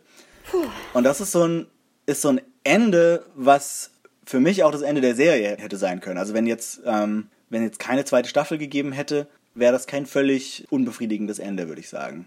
Naja, also wenn wir mal nach dem Ursprungskonzept gehen, Ja. wäre das Ende der Staffel ja auch das Ende der Serie gewesen, in dem Sinne, dass es ja eine Anthologienserie sein sollte und Ja. die Crew der Discovery dann an dieser Stelle ausgestiegen wäre. Und Genau. wir diese Timeline oder diesen Ort oder dieses Schiff hinter uns gelassen hätten. Aber die sind zu Recht so beliebt, dass Ja. man sie jetzt ähm, noch ein bisschen weiter begleiten will auf ihrem. Weg durch die Sterne. Ja, und auf ihren Abenteuern unter anderem mit der alten Enterprise möglicherweise. Es wäre natürlich relativ enttäuschend, wenn man dann in der, also wenn entweder dann so ein Zeitsprung passiert und ach ja, das mit der Enterprise war nicht so ein großes Ding, wir sind jetzt auf Vulkan und holen unseren neuen Captain ab. Oder was natürlich auch passieren kann, ist, dass die Enterprise sofort in irgendeinem Dimensionsloch verschwindet und dann die, die, die Staffel ist die Suche nach der USS Enterprise. Ähm, vielleicht wird sie zerstört und äh, nein, okay. Also bei mir sind, als ich das gesehen habe mit der, also mit der Einblendung, wir haben einen, wir haben einen Notruf, der übrigens irgendwie Ja. der Original-Notruf ist aus irgendeiner Folge oder irgendeinem Film. Aha. Habe ich nicht aufgepasst, war mir nicht wichtig Nee. genug. Aber ich Vom- vom Sound her oder was meinst ja, du? Ja, genau. Der Sound. Kann sein, ja. Und, und als dann die Einblendung kam, NCC 17, und dann 0, ja, da ist bei mir so viel durcheinander gegangen im Kopf, dass ich dachte, oh Moment, kommen wir jetzt bei den J.J. Abrams Filmen raus? Ist es, greifen gleich die, die äh, Remaner oder Romulaner an? Ich weiß es nicht mehr. Was passiert hier? Äh, sehen wir gleich einen Hemsworth-Bruder? Ähm, was passiert? Und dann hat sich immer mein Gehirn wieder sortiert und dann da sagte so eine coole Type neben mir auf dem Sofa, ey, weißt du was? Ich glaube, das ist die Zeit, wo Spock schon auf der Enterprise dient. Und ich dachte nur, oh, stimmt. Genau, und das passt natürlich sehr gut, weil sowohl Sarek als auch Michael auf der Discovery sind und da wäre natürlich jetzt ein Wiedersehen mit Spock was ganz Besonderes. Aber das ist noch die Frage, ob sie das machen wollen. Also die Produzenten haben schon irgendwie öfters so kommentiert, dass sie sich nicht so richtig vorstellen können, Spock nochmal neu zu besetzen. Ähm, Ja, dann nehmen wir doch den, den wir schon also haben. was sie da machen. Ja, ich, das glaube ich auch nicht. Also zum einen, weil ja die, die Serien und die Filme bei Star Trek zwei verschiedenen Studios gehören und die nicht so gerne aufeinander Anspielungen machen. Und zum anderen, weil Zachary Quinto halt vielleicht auch jetzt mittlerweile doch ein bisschen älter ist, um so einen ganz jungen Spock zu spielen. Aber Ja, da können wir jetzt total viel spekulieren und machen und tun. Wir wissen nicht, was passieren wird. Wisst ihr, was passieren wir wird? wissen es einfach nicht. Aber das ist ja auch umso spannender. Also ich würde mich total freuen über eine Szene, wo jetzt irgendwie die entweder an Bord Enterprise beamen oder umgekehrt und es so eine Hey Sis, Hey Bro zwischen Michael und Mhm. Spock gibt. Und das war's dann aber. So, mehr nicht. hey, hey. Ja, die haben sich ja eben schon im ersten Discovery-Roman getroffen, die beiden. Und sich da schon so ein bisschen zusammengerauft. Ja, aber sind die denn nicht zusammen aufgewachsen? Also getroffen im Sinne von, die wurden zusammen thematisiert oder haben die sich wirklich erst getroffen? Naja, sie kannten sich schon, aber sie waren, hatten wohl in ihrer Kindheit so ein relativ distanziertes Verhältnis. Also Spock fand das wohl nicht so cool, dass, dass die da jetzt so ein Menschenmädchen aufziehen und vor allem, dass seine Mutter, die so viel lieber zu mögen scheint als ihn und äh, Okay. das war alles so ein bisschen schwierig. Okay, äh, pff, ja. Ja. Was soll ich dazu sagen? Aber mal sehen, wie das. Also ich meine, die, der Roman wird ja eigentlich, wurde ja eigentlich in Zusammenarbeit mit der Autorencrew der Serie geschrieben. Also gehe ich mal davon aus, dass, dass da jetzt zumindest nicht dem komplett widersprochen wird. Aber wir werden sehen, was da passiert und ob Spock überhaupt an Bord ist. Ich meine, wer weiß. Vielleicht wollen sie auch nur Captain Pike und Number One neu besetzen und äh, Spock ist gerade im Urlaub. Ja, also Das wäre aber Das wird enttäuschend. mir alles zu tight. Also dieses, und da gibt es noch so ein Stück Zeitlinie, in dem wir noch nicht wissen, was, was, passier, was passiert. Und da wissen wir Hm. aber schon, was passiert. Da gibt es noch ein kleines Loophole, da können wir noch ein Buch reinquetschen. Und dann war der mit dem im Kindergarten und dann hat der in der Stripbar das gemacht und da läuft noch ein Trill durchs Bild. Das ist mir echt zu anstrengend. Aber naja, mal gucken. Solange einfach Killy weiter dabei ist und ich meine Killy, nicht Tilly, Ja. dann ähm, bin ich schon happy. Ja, die können wir natürlich auch nochmal wieder treffen, falls sie irgendwie die Zerstörung der, Dis der Mirror Discovery überlebt Naja, hat. ich denke eher so an die zukünftige Entwicklung von Sylvia Chile im Prime-Universum. Was glaubst du denn, warum die Kaiserin unbedingt mit Tilly losziehen wollte? Na, weil sie ihr Spiegel-Counterpart kennt und mochte, war so. Also ich meine, gut, das war so ihre Erklärung, die sie auch gesagt hat, aber das habe ich, hab ich jetzt erstmal so akzeptiert. Hast du da noch andere Theorien? Ja, also ich habe ich hab so zwei Überlegungen. Entweder die haben sich überhaupt nicht verstanden, äh, Killy und ähm, die Kaiserin. Killy und die Kaiserin sitzen in einem Baum.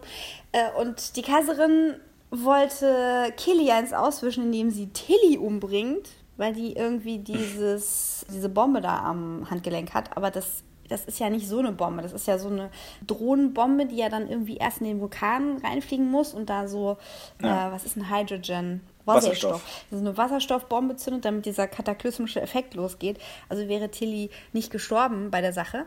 Also die Theorie ist schon mal falsch. Und die andere Überlegung war, dass sie vielleicht Killy erzeugen wollte. Also nach dem Motto, wir machen jetzt eine Sache zusammen, die ist so schlimm, weil ich gern meine Killy zurück hätte. Und sie hat ja auch sowas gesagt wie, hey, du siehst, du siehst irgendwie viel jünger aus als Killy. Ja. Aber das muss wohl daran liegen, dass das Töten so stark altert. Und wenn wir jetzt mal überlegen, wie viel Klingonen gestorben wären bei der Zerstörung von Kronos, dann war vielleicht Georges Hoffnung, dass sie ihre Killy wieder bekommt, indem Sylvia einfach so geschockt ist, so, mein Gott, ich habe so viele Leute umgebracht, ähm, ich brauche jetzt noch gelbe Strähnen in meinen geglätteten Haaren. Und ich will so ein goldenes Ding tragen. Und ich muss jetzt total viel Ja. Sex haben mit Männern und Frauen. Weil ich bin evil bisexuell. Ja, sowas in der Art. Ja. Das- Aber ich bin nicht weitergekommen mit meinen Überlegungen. Das war irgendwie so, hä, hä, verstehe ich nicht. Ja. Naja, also ich meine, wir werden es erfahren. Werden wir es auch nie erfahren. Vielleicht, Oder vielleicht, das werden wir Ja. vielleicht nicht erfahren, aber wir werden wahrscheinlich Giorgio nochmal wieder treffen. Ich gehe davon aus, dass wir in der zweiten Staffel auch die weitere Entwicklung mit den Klingonen ein bisschen mitverfolgen. Dass äh, jetzt, ich meine, es, es muss ja aus diesem wilden Pack, die sich gegenseitig bekriegen, irgendwie doch dieses relativ organisierte, ehrenvolle Kriegervolk werden, das wir aus, ähm, also vor allem aus Next Generation und den späteren Serien kennen. Und ähm, diese ganze Entwicklung mit Laurel scheint ja sie so in diese Richtung zu bewegen. Und ich könnte mir vorstellen, dass man das sich auf jeden Fall nochmal anschaut und dass sich vor allem natürlich auch Michael und Tyler nochmal treffen müssen. my goodness. Meinst du, Tyler ist schwanger? Oder was wäre der Grund, warum sie sich wieder treffen? Vielleicht, ja. ja, vielleicht hatten sie, Wer weiß, wie, wer weiß, wie das bei den Klingonen funktioniert. also wenn sie einen Penis entfernt haben, vielleicht haben sie einen Uterus dagelassen. Weiß ich nicht. Ja, ja, genau. Vielleicht hat er sowieso, haben sowieso alle Organe einfach mal vorsichtshalber, also falls irgendwas kaputt geht. Ja, also Spaß beiseite, das ist diese, dieser ganze Punkt mit einer weiblichen Hauptdarstellerin, die einen Männernamen hat, dann einem Menschen, der eigentlich ein Klingone ist, der aber wiederum eine menschliche Psyche hat mit klingonischen Erinnerungen und der sehr, sehr starke körperliche Veränderungen äh, mitmachen musste. Das ist halt einfach eine, eine Transition Survivor Story. Also das ist auf jeden Fall ein ähm, sehr gut eingepacktes aktuelles Thema, wie wir uns eben auch gesellschaftlich weiterentwickeln. Und Respekt, also sehr gut gemacht und sehr gut gespielt, muss ich sagen. Ja. Ja, also gerade in dieser Folge, die Szenen zwischen den beiden fand ich immer ziemlich stark. Und das liegt nicht zuletzt auch an den Schauspielern. Nochmal insgesamt, wir haben jetzt noch gar nicht gesagt, wie wir die Folge fanden, auch wenn man es wahrscheinlich unterwegs schon so ein bisschen gemerkt hat. Aber also ich zumindest fand die Folge ziemlich großartig. Ich habe so ein paar Kommentare gelesen von Leuten, die sich so geärgert haben, dass es halt dieses Finale so schnell ging, dass die Lösung zu einfach war, dass irgendwie nicht genug Action passiert ist, sondern dass alles irgendwie, also dass dieser Krieg so frei von Krieg gelöst wurde. Aber gerade das ist eigentlich, abgesehen von dem einen Punkt, dass wir eben Laurel vielleicht noch ein bisschen besser hätten beleuchten müssen, abgesehen davon ist das für mich gerade das, was diese Folge so gut macht und was diesen ganzen Plot und die Art, wie das aufgelöst wurde, so Star Trek typisch macht und so. Auch optimistisch irgendwie und ähm, es wird eben gezeigt, dass nicht eben diese kriegerische Art und das Aufgeben seiner Prinzipien und das ähm, rücksichtslose Verhalten den Tag rettet, sondern dass eben auch Mitgefühl und ähm, hohe Ideale zum Sieg und zum Erfolg führen können. Und das ist irgendwie gerade eine Botschaft, wie wir sie von Star Trek gerne haben. Ja, die Idee von, von Roddenberry, die war ja so groß, dass man die gar nicht richtig rüberbringen konnte. Weil wenn du eine utopische Gesellschaft äh, schaffst, kannst du sie ja sehr, also du, du kannst sie schwer nachvollziehbar machen. Also die haben nicht die gleichen Probleme, wie die, die sich die Geschichten ansehen. Und so hat sich Star Trek über die Jahrzehnte sehr stark verändert. Also wenn wir am Anfang noch so ein sehr utopisches, futuristisches Ding haben, dann ist es immer näher an gesellschaftliche Probleme rangerückt und auch immer näher an Vergleiche, die wir selbst ziehen können. So gab es ja die längste Zeit keine Währung und irgendwann sind wieder Währungen aufgetaucht mit den Ferengi, Latinum, Isix, die Pennies. wo wir, wo wir immer noch nicht wissen, was es ist. Äh, und es ist anscheinend keine vulkanische Sache, weil Amanda das von ihren Eltern hat, aber auch nicht weiß, was es ist. Ja, also der, das erste Mal kam die Währungseinheit ISIC in der Deep Space Nine Folge vor, wo so ein äh, Okay. Typ ähm, ja, so einen Glücksspielladen aufgemacht hat und äh, Quark äh, abgezockt hat. Irgendwie, weiß ich nicht, 100.000 ISICs oder so gewonnen hat. Da wurde das zum ersten Mal erwähnt. Und der Typ war ein Okay. Mensch. Und äh, dementsprechend Ja. könnte man überlegen, ob es eine, eine ganz alte menschliche Währung ist. So die Reichsmark oder so. Und die Amanda hat ja auch gesagt, ich weiß auch nicht, was es bedeutet, das ist eine Sache, die meine Mutter gesagt hat. Und äh, das Ja, ja. ist im Prinzip das Gleiche, was Michael zu Tyler gesagt hat. Äh, also Ja. der Isik als solche, der Penny, ist austauschbar. Und auch hier haben wir eine sehr wichtige Botschaft und das gehört für mich auf die Plus-Seite der Bewertung der Folge, nämlich das Vermischen der kulturellen Referenzen. Was macht es? Es trägt zum Verständnis bei. Und der Tag ist ja auch noch nicht gewonnen mit äh, diesem einen Schachzug, dass Lorel jetzt die äh, Klingonen vereint, weil das wird dauern. Da wird es auf jeden Fall Ja. noch Tribes geben, die weiter morden und versuchen, Territorium zu behalten, was sie jetzt schon erkämpft haben. Das ist noch nicht vorbei. Das war jetzt ein wichtiger Schritt, den wir beobachtet haben. Es ist wie in euren Geschichtsbüchern, Leute. Da gibt es eine Sache, eine Verhandlung, die man auswendig lernen muss, die total wichtig war und es ist aber noch total viel anderes passiert. Aber das war der erste Dominostein, der die Sache ins Rollen gebracht hat. Und als Tyler zu Michael sagt, ich hätte gern einen Issig für deine Gedanken und sie später sagt, wir müssen Fackelträger sein, ist das ein kultureller Austausch von Referenzen und das ist ganz bewusst so gemacht worden. Denn am Ende ist Kommunikation das Wichtigste. Tyler ist ein Mensch, der Klingonisch spricht. Er wird jetzt derjenige sein, der mit Lorel die Welt verändert. Die Welt Kronos und auch die Welt der Menschen, die ja nun mal den Hauptsitz für die Föderation stellt. Und da steckt eine Menge drin. Lasst, lasst euch das nochmal auf der Zunge zergehen, was da alles so reingepackt wurde. Und dann habe ich noch eine andere Sache, die mir äh, nicht gefallen hat. Bist du bereit? Okay. Ich fand es nämlich auch nicht gut, dass der dramatische Scheitelpunkt eigentlich mit Lorcas Tod überschritten war. Und ich habe erwartet, dass in dieser letzten Folge mindestens ein sicherer dramatischer Tod passiert. Und das ist nicht passiert. Ist niemand gestorben. Ja, das stimmt. Das ist dafür, dass in der Staffel so oft wichtige Figuren gestorben sind, ist es dann ein bisschen seltsam, dass in der letzten Folge im dramatischen Finale eigentlich niemand stirbt oder zumindest niemand, den wir kennen. Ja, stell dir doch einfach mal vor, im dritten Star Wars Teil, Spoiler, also Episode 6, schmeißt Darth Vader den Imperator zwar in den Schacht, aber stirbt nicht selber. Und dann steht Darth Vader, also Anakin Skywalker, am Ende mit Luke und Leia bei den Ewoks und feiert mit. Das ist nicht das Gleiche. Ist einfach nicht das Gleiche. Deswegen, ich habe erwartet, in dem Moment, wo Tilly mit zur Truppe kommt und ich sie so mag, dass sie auf jeden Fall stirbt oder Tyler. Ich habe gedacht, Tyler stirbt. Und das hätte ich auch voll krass Ja. schlimm, aber auch eine gelungene Investition gefunden. Ich habe ich hab auch, also ich habe mir tatsächlich auch Gedanken gemacht, ob Tyler vielleicht stirbt. Mm, Ich habe im Vorfeld, also ich habe letzte Woche auch nochmal kurz Angst bekommen, dass Saru stirbt, weil nämlich Doug Jones gerade eine Rolle in einer anderen Serie angenommen hat. Aber ich nehme da, ich gehe mal davon aus, jetzt nachdem er nicht gestorben ist und weiterhin eine wichtige Figur zu sein scheint, dass er vielleicht das einfach in seiner Drehpause von Star Trek Discovery macht, die äh, What We Do in the Shadows Serie. What? Es gibt eine What We Do in the Shadows Serie. Oh mein Gott, schmeiß alles hin. Wir müssen darüber reden. Okay, äh, wow, cool. Ähm, macht die Taika Waititi? Ja, nee, also er produziert sie, glaube ich zumindest. Ja, aber also immerhin macht er sie, ob er jetzt da hinter der Kamera sitzt oder Ja. am Geldtopf. Okay, wow. Also Saru ist nicht gestorben. Gott sei Dank, den hatte ich gar nicht in Verdacht. Aber tja. Nee, ich jetzt auch nicht storymäßig, aber eben durch diese Meldung ich gedacht, Moment, passiert irgendwas im Finale, was ich nicht äh, erwarte. Aber ja, ich denke, da können wir einigermaßen beruhigt sein.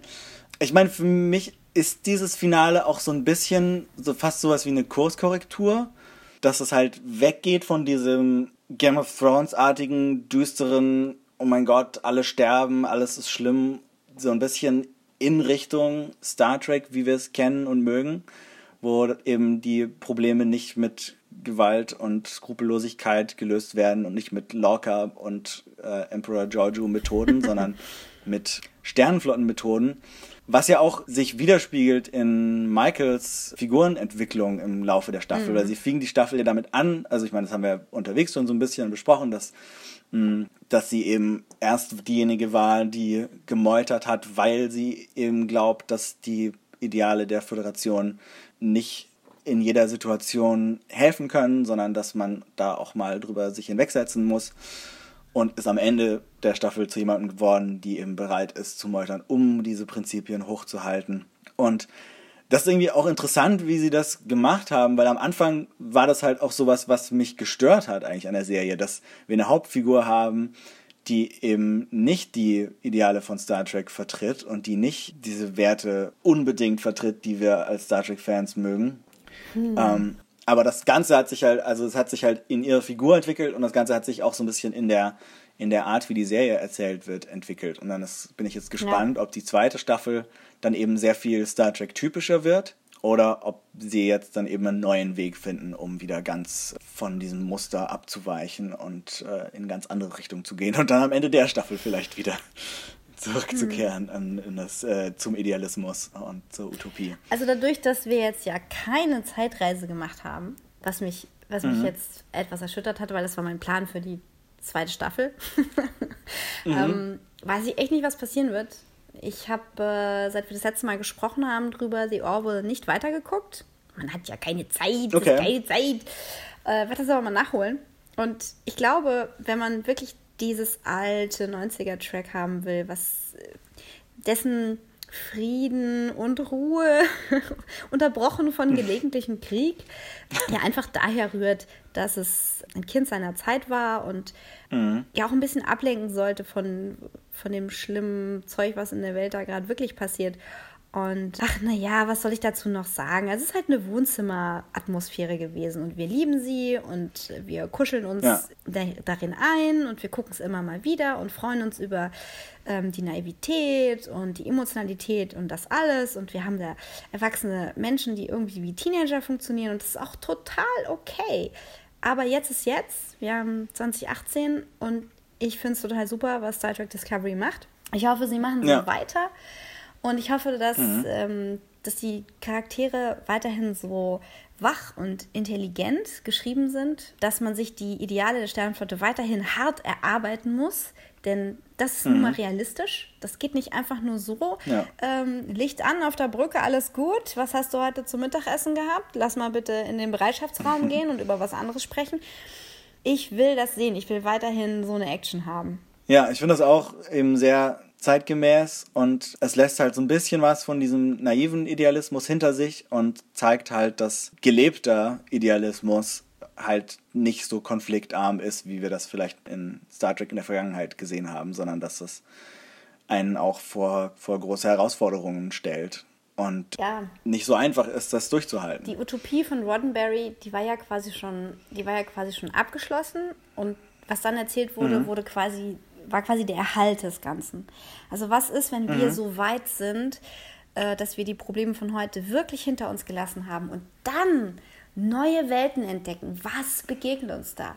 Also die Skripte waren ja teilweise so abgefahren, dass man das gar nicht machen konnte. Und eine Idee davon, ähm, was wir finden, wenn wir ganz weit hinausreisen und Launen des Weltalls bezwingen, das passiert in Star Trek, dem Film. Wir reisen mhm. hinaus und wir werden uns selbst begegnen und wir werden verändert sein. Das ist zumindest äh, mein Take, den ich davon wegnehme. Aber ich habe auch Kritik und ich werde es jetzt ganz offen sagen, mhm. auch wenn ich vorhin beeindruckt geklungen habe, ich mochte das Ende nach dem Ende nicht. So. Mhm. Nein. Ich, also ich habe, als die Enterprise aufgetaucht ist, habe ich auf jeden Fall laut geschrien. Vor Glück oder vor Entsetzen? Also eigentlich schon so ein bisschen vor Glück oder so ein bisschen vor Überraschung eher. Und wie vorhin schon gesagt, finde ich eben so das Design sehr gelungen und es ist irgendwie erstmal so ein großartiger Fan-Moment.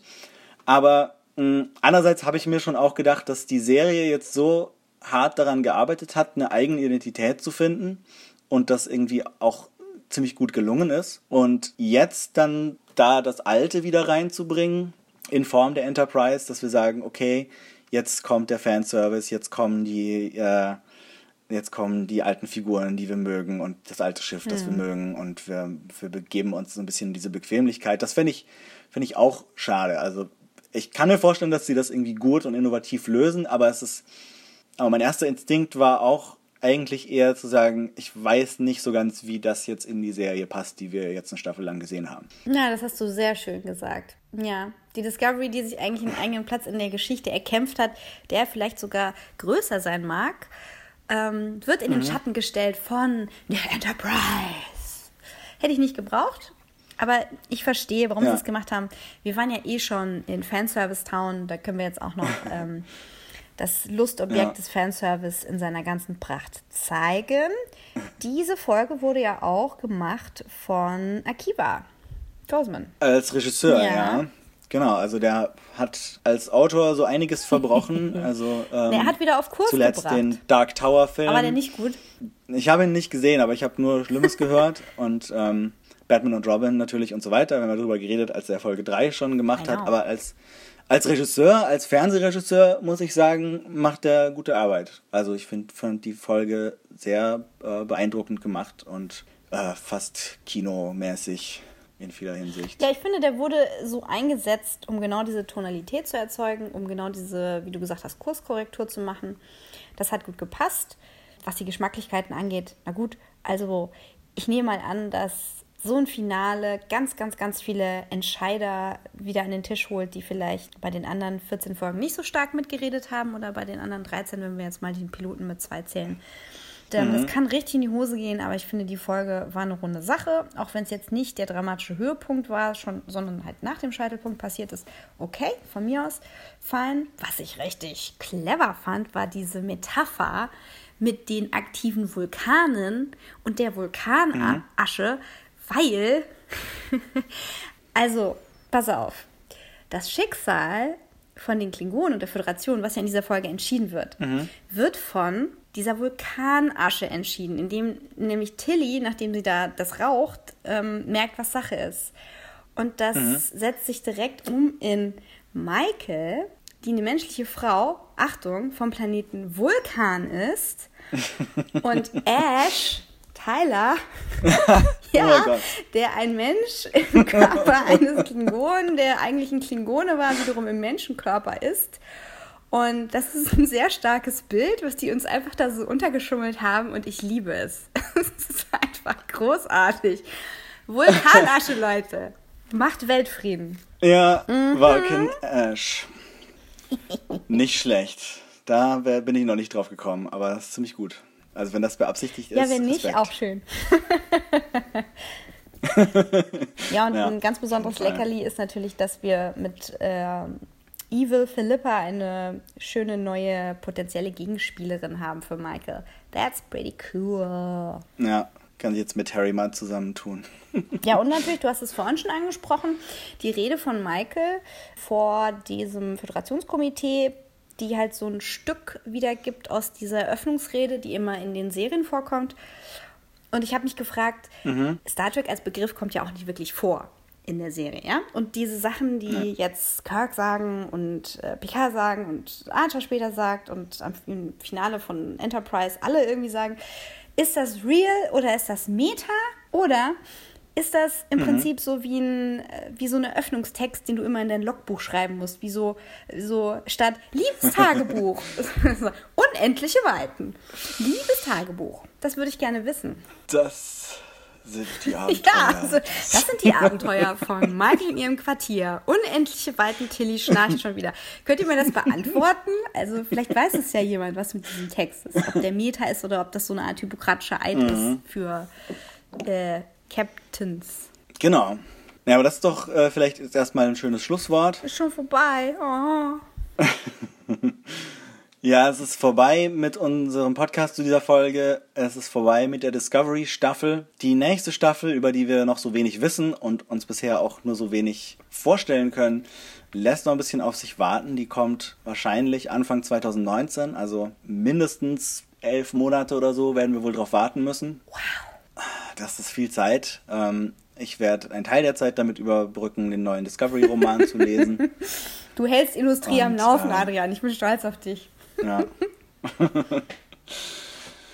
Und wir hier im Podcast werden aber trotzdem weiter podcasten. Wahrscheinlich nicht jede Woche, weil das doch ziemlich viel Arbeit ist, das immer vorzubereiten und dann zu schneiden und so. Aber zumindest alle paar Wochen werden wir über verschiedene Themen reden. Als nächstes wollten wir ja, wie gesagt, über Philip K. Dick reden und über Altered Carbon. In dieser Kombination in Reihenfolge.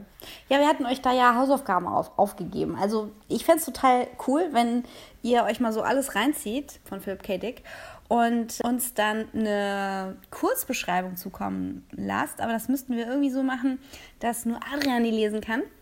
Und dann muss ich raten, aus welchem Buch oder welchem Kurzfilm oder welcher Kurzgeschichte das ist. Ja, wobei wir wahrscheinlich nicht alle Kurzgeschichten kennen. Also wäre es wahrscheinlich sinnvoller, wenn es Sachen sind, die auch verfilmt wurden, weil dann die Chance größer ist, dass wir das auch kennen. Na gut, okay, weniger Hausaufgaben für mich und alle anderen. Aber ihr versteht ungefähr, was ich meine. Wir können den Dialog darüber dann auch auf Facebook fortsetzen. Dann können wir uns noch über die genauen Bedingungen für unser Philip K. Dick Special einigen.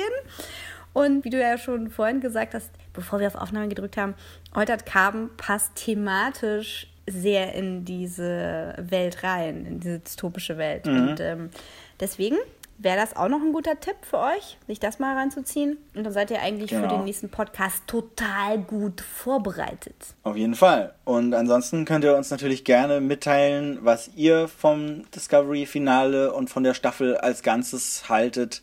Ob ihr ähm, begeistert seid oder enttäuscht oder irgendwo in der Mitte. Das könnt ihr auf Facebook tun. Das könnt ihr auf Twitter tun. Wie ihr uns da findet, haben wir am Anfang der Folge gesagt. Müssen wir jetzt, glaube ich, nicht wiederholen.